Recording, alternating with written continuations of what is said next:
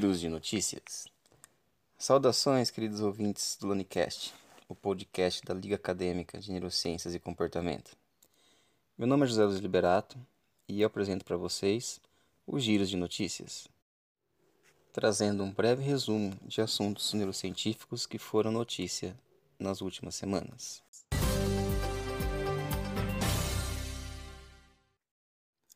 Como sabemos se e quando devemos prestar atenção? Um boxeador, por exemplo, precisa responder a seu oponente em frações de segundos para antecipar e bloquear o próximo ataque. Essas respostas rápidas são baseadas em estimativas de se e quando os eventos ocorrerão.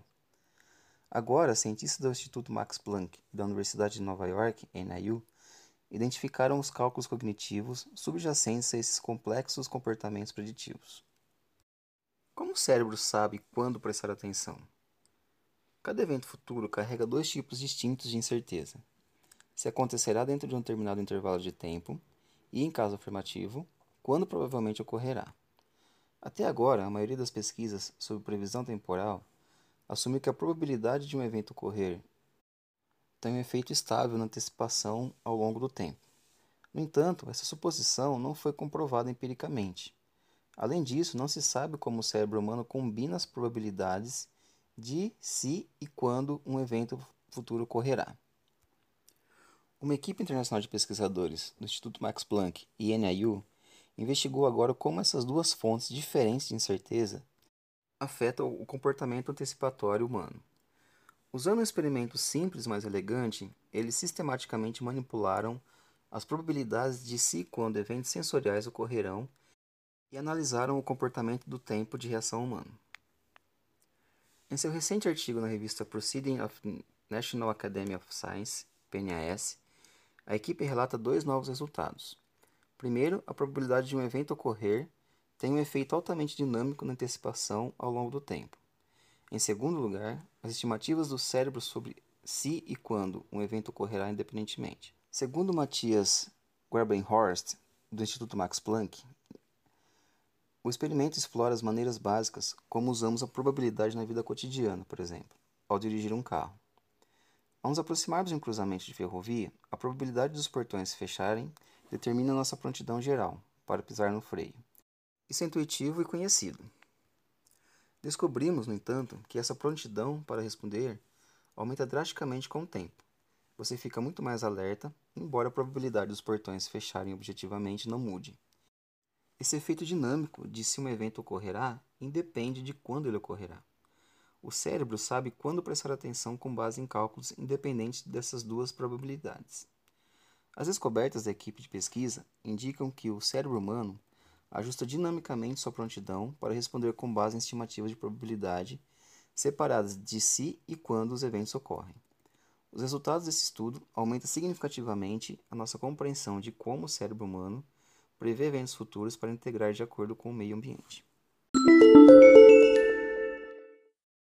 Pesquisadores identificam proteína produzida após o acidente vascular encefálico que desencadeia a neurodegeneração. Pesquisadores da Universidade do Texas identificaram uma nova proteína implicada na morte celular que fornece um potencial alvo terapêutico para prevenir ou atrasar o progresso de doenças neurodegenerativas após um acidente vascular encefálico. Os cientistas da Universidade do Texas identificaram e nomearam uma forma alternativa do fator indutor de apoptose, chamado AIF, que é uma proteína crítica para manter a função mitocondrial normal. Uma vez liberado da mitocôndria, o AIF desencadeia processos que induzem um tipo de morte celular programada. Em um estudo publicado na revista Molecular Neurodegeneration, a equipe da Universidade do Texas, em colaboração com pesquisadores da Escola de Medicina da Universidade Johns Hopkins, descobriu que, após um AVC, o cérebro muda de produzir o AIF para produzir o AIF3. E eles também relataram que o AVC desencadeia um processo conhecido como splice alternativo, no qual uma das partes das instruções que codificam o AIF é removida, resultando na produção do IAF3. O splicing defeituoso pode causar doenças, mas a modificação do processo de splicing pode oferecer potencial para novas terapias. Em ambos os tecidos do cérebro humano e modelos de camundongos, desenvolvidos por pesquisadores, os níveis de IF3 foram elevados após um AVC. Em camundongos, a produção de IF3 induzida por AVC levou à neurodegeneração progressiva grave, sugerindo um mecanismo potencial para um efeito colateral severo de AVC observado em alguns pacientes. O AVC foi reconhecido como a segunda causa mais comum de demência, estima-se que 10% dos pacientes com AVC desenvolvam neurodegeneração pós-AVC dentro de um ano. O mecanismo molecular subjacente à neurodegeneração, induzida por splicing de IF3, envolve o efeito combinado de perder a forma original de IF, além de ganhar o IF3 alternado, levando à disfunção mitocondrial e morte celular. Esse estudo fornece uma ferramenta valiosa para entender o papel do splicing de IF3 e um potencial terapêutico para prevenir ou atrasar o progresso de doenças neurodegenerativas. As descobertas são importantes para a compreensão dos efeitos colaterais do AVC, que atinge cerca de 800 mil pessoas anualmente nos Estados Unidos. O AVC mata uma pessoa a cada 4 minutos, de acordo com os Centros para Controle e Prevenção de Doenças, e cerca de uma em cada seis mortes por doença cardiovascular é atribuída aos acidentes vasculares encefálicos, sendo que o AVC isquêmico é o principal responsável por cerca de 87% de todos os casos. E a principal causa de mortes de acidente vascular cerebral inclui pressão alta, colesterol alto, tabagismo, obesidade e diabetes.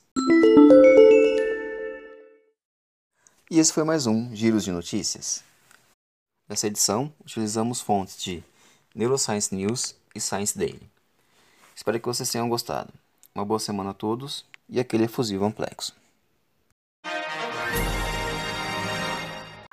Olá, Neurolovers! Bem-vindos ao LaneCast, o podcast da Liga Acadêmica de Neurociências e Comportamento. Aqui, falar sobre neurociências é fácil e divertido. E hoje o nosso bate-papo vai ser sobre pesquisas in vitro. E aí, você conhece? Bom, para isso, convidamos o Daniel Mendes Filho, o Daniel é biomédico, mestre em ciências fisiológicas com ênfase em bioquímica, fisiologia e farmacologia pela Universidade Federal do Triângulo Mineiro e doutorando em fisiologia pela Faculdade de Medicina da USP de Ribeirão Preto. Daniel, seja muito bem-vindo ao nosso podcast. Olá, Fran. Primeiro eu quero te agradecer muito pelo convite. É um prazer a gente poder bater um papo aqui no Lanecast. Daniel, Vamos começar. Esclarece para a gente o que, que é pesquisa em vivo e pesquisa in vitro. Bem, Fran, para começarmos, vamos definir quem é quem nessa história, né? Com relação à pesquisa em vivo, o termo in vivo vem do latim que significa dentro do vivo. Isso quer dizer que são testes e pesquisas feitos dentro de um ser vivo. Esses testes, eles abrangem, portanto, é, tanto experimentos com animais de laboratório, quanto ensaios clínicos com voluntários humanos. Exemplo dos que a gente viu serem feitos para testar a eficiência e a segurança das vacinas contra a Covid-19. Por outro lado, Fran, as pesquisas in vitro são aquelas realizadas fora de um ser vivo geralmente uma cultura de células. Expressão in vitro vem do latim também e significa no vidro, e é uma referência às placas onde as células são cultivadas. Esse termo, Fran, ele se tornou popular principalmente por conta da fertilização in vitro, que é um dos principais métodos de reprodução assistida. Ah, muito bom, acho que ficou claro para todo mundo. E quais são os desafios da pesquisa in vitro? Infelizmente, as pesquisas in vitro, elas não conseguem simular com precisão significativa as respostas fisiológicas de um organismo a um medicamento, por exemplo. E testes in vitro também, Fran, não conseguem simular com perfeição como que uma doença evolui dentro de um organismo. É, a gente pode pegar, para ficar bem claro aí para a galera que está ouvindo, o exemplo da doença de Alzheimer.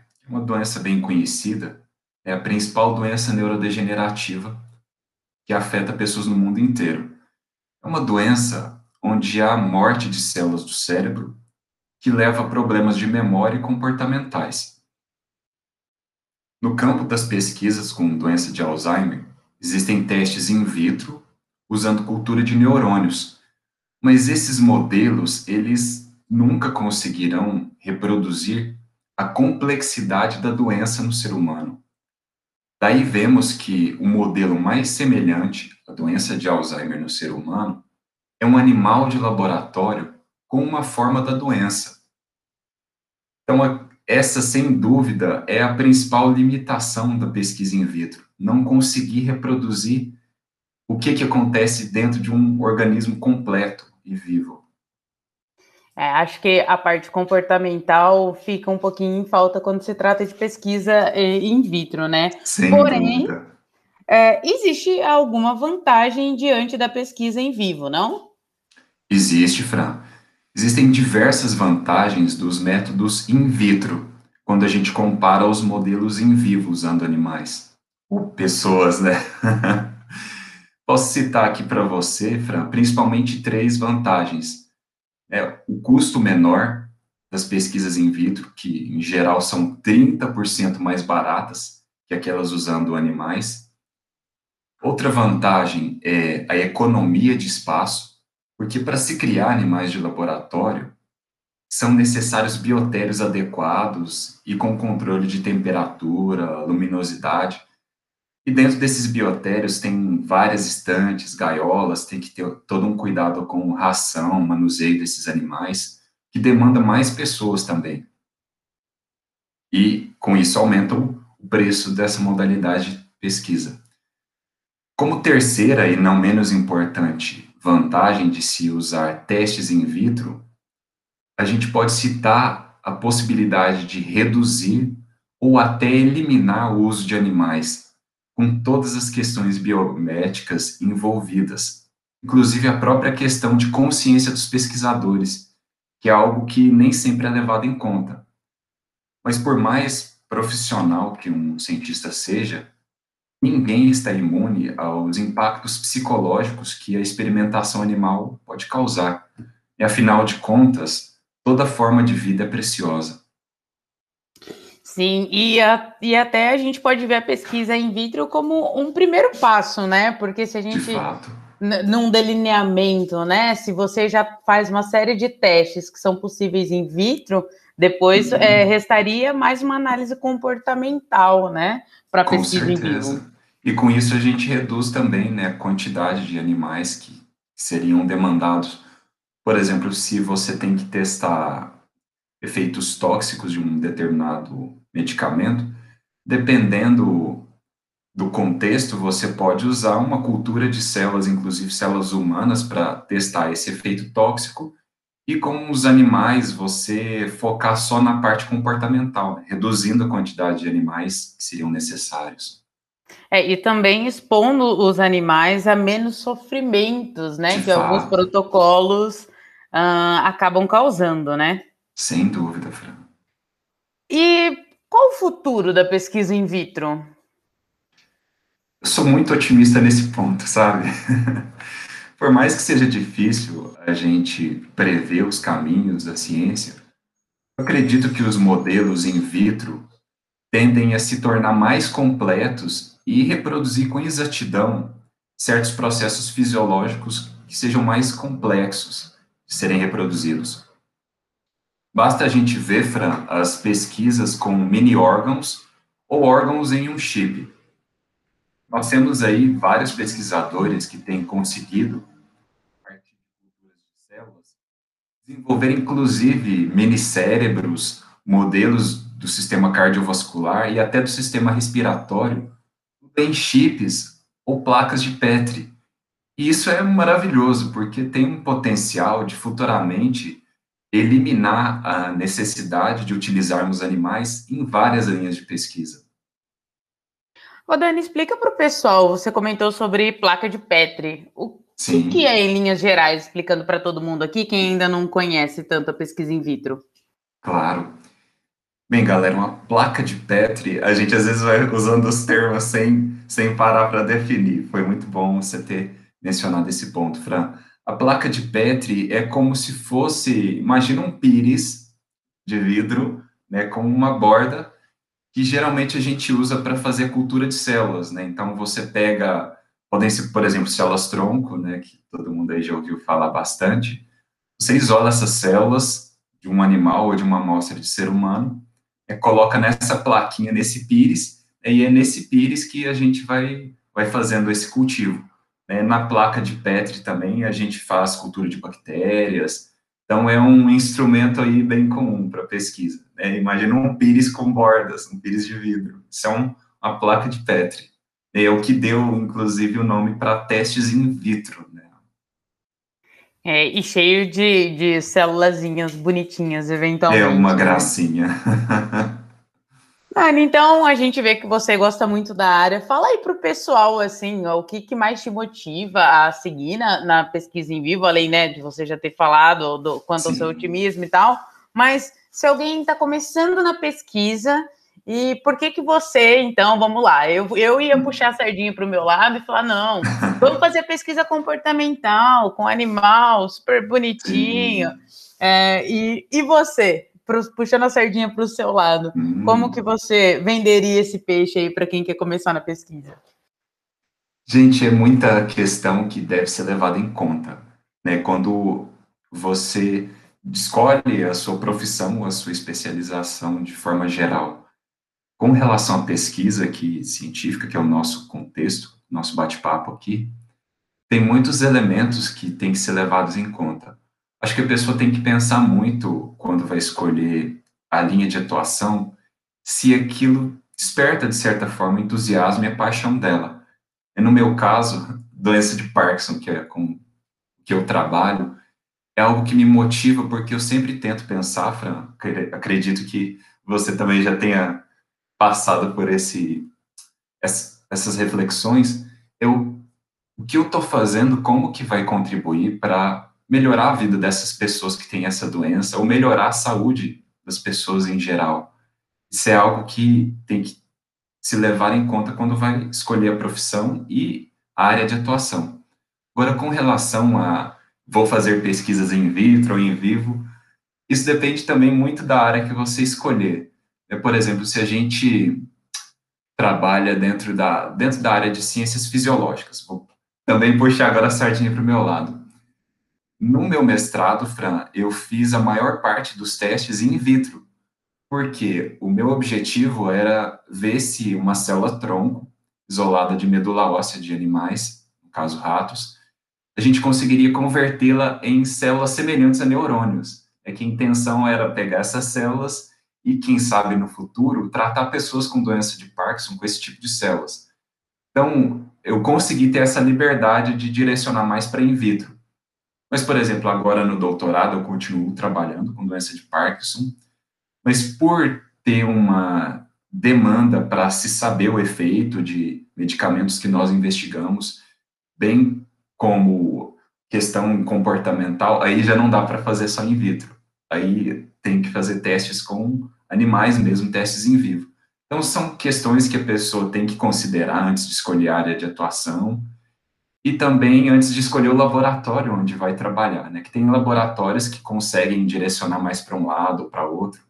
Inclusive, tem alguns laboratórios que fazem testes 100% in vitro, né? Que é algo muito interessante se a pessoa tem, de fato, um... Eu não diria uma objeção de consciência, porque, como a gente estava falando, todos nós sentimos em algum ponto, em algum grau, é incômodo de ter que lidar com os animais no sentido de até ter que sacrificá-los depois. É incômodo.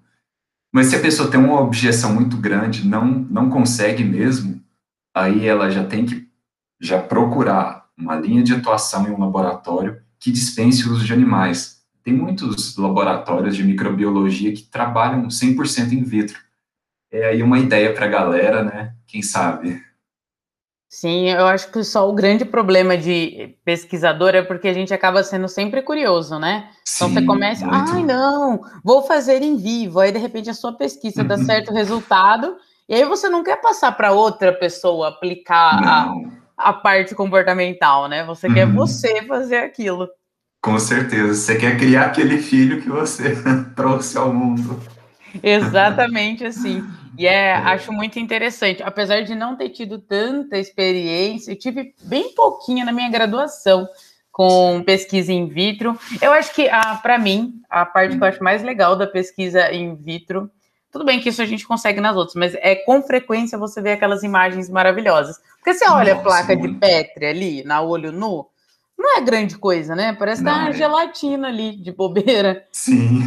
Aí você leva aquilo pro, pro microscópio e vira uma coisa. É, é como né, se fosse um, é como se fosse um outro universo, né? É de arrepiar, fala sério.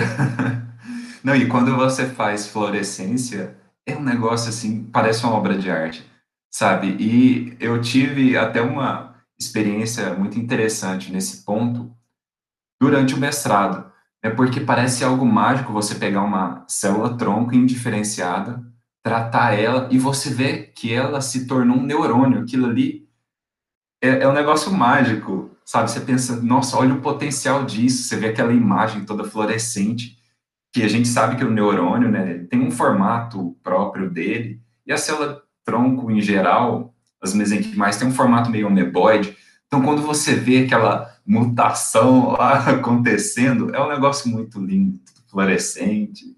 É experiência boa também, né? E, ô Dani, quanto tempo leva, já que você trabalhou com isso no mestrado? Agora é curiosidade minha mesmo, você fala, Sim. né? Para ela fazer, chegar nessa transformação, quanto tempo? De você pôr uma célula tronco até um neurônio, por exemplo? Depende muito do protocolo, sabe, Fran? Porque, assim, no caso do meu mestrado, a gente usou um protocolo que até então não tinha sido usado com células de rato, né? Foi algo inédito que nós fizemos. Mas se pegassem no geral, desde lá do comecinho, então o que, que a gente fazia? Tinha alguns ratos que a gente tinha que sacrificar e isolar da medula óssea, né, que é um, um tecido que fica dentro dos ossos dos animais, nossos também, isolar a partir dessa medula óssea a célula. Então era muito demorado, Fran a gente falava que eram passagens, né? É, marca a idade de, dessa cultura de células por passagens. Então, tinha a primeira passagem, a segunda, e cada passagem era de uma, duas semanas. Então, só para chegar até a célula, para a gente poder tratar e diferenciar, variava de um a dois meses. E né? aí, depois vinha o tratamento, que no nosso caso era bem mais breve, né? era três dias só de tratamento. Aí a gente ia testar para ver se tinha diferenciação.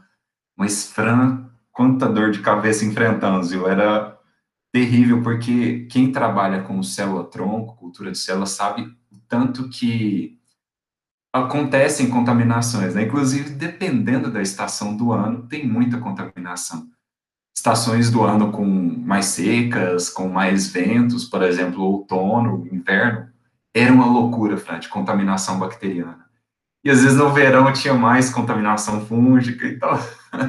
você contava um pouco com um elemento sorte, sabe? Mas é, é uma modalidade de pesquisa muito interessante e muito atraente, sim, inclusive para a gente reduzir gastos, né? A gente sabe que a ciência está tá sendo sangrada aí já há algum tempo, com, com privação de verba, e também para né, a gente contornar toda a questão ética, de consciência. Muito bom, viu? É algo que eu recomendo a galera que pensa em, em seguir carreira em ciência considerar quando for é, se direcionar para determinada linha de pesquisa. E até entender que é um primeiro passo, é o primeiro passo de Sim, tudo, né? Você está estudando, você está estudando uma doença super séria, recorrente, é, uhum. E aí parece que as pessoas talvez tenham a impressão, ah, você está ali brincando de construir célulazinhas, né? As pessoas não percebem que o que a gente faz é, sempre faz parte de um contexto maior, né? Por exemplo, essa cultura que eu fazia para diferenciar em neurônios gera com vistas a futuramente testar aquilo em animais e, quem sabe, se tornar um tratamento para um ser humano. Então, não era uma brincadeira de vamos ver se vai dar certo, vamos, tipo, cientista maluco, né? Não era bem é. isso. Nada do que a gente faz, assim, é desperdiçando recursos, desperdiçando vidas, né? Sempre com um objetivo bem claro e seguindo, né, Fran, a, as regras bioéticas que a gente pode até citar aqui para a galera. Tem aquela regra dos três R's que todo mundo que trabalha com animal né, segue muito, né? Que é reduzir, refinar e tentar substituir. A gente sempre tenta usar um menor número possível de animais, tratar esses animais com o maior respeito, minimizando o estresse, dor deles e, sempre que possível, substituir por outros modelos. Inclusive, um modelo, Fran, que a gente vê que tem muito potencial é o in sílico, né? um terceiro modelo que é um modelo computacional, que também pode ajudar né, na redução do, da quantidade, substituição dos animais.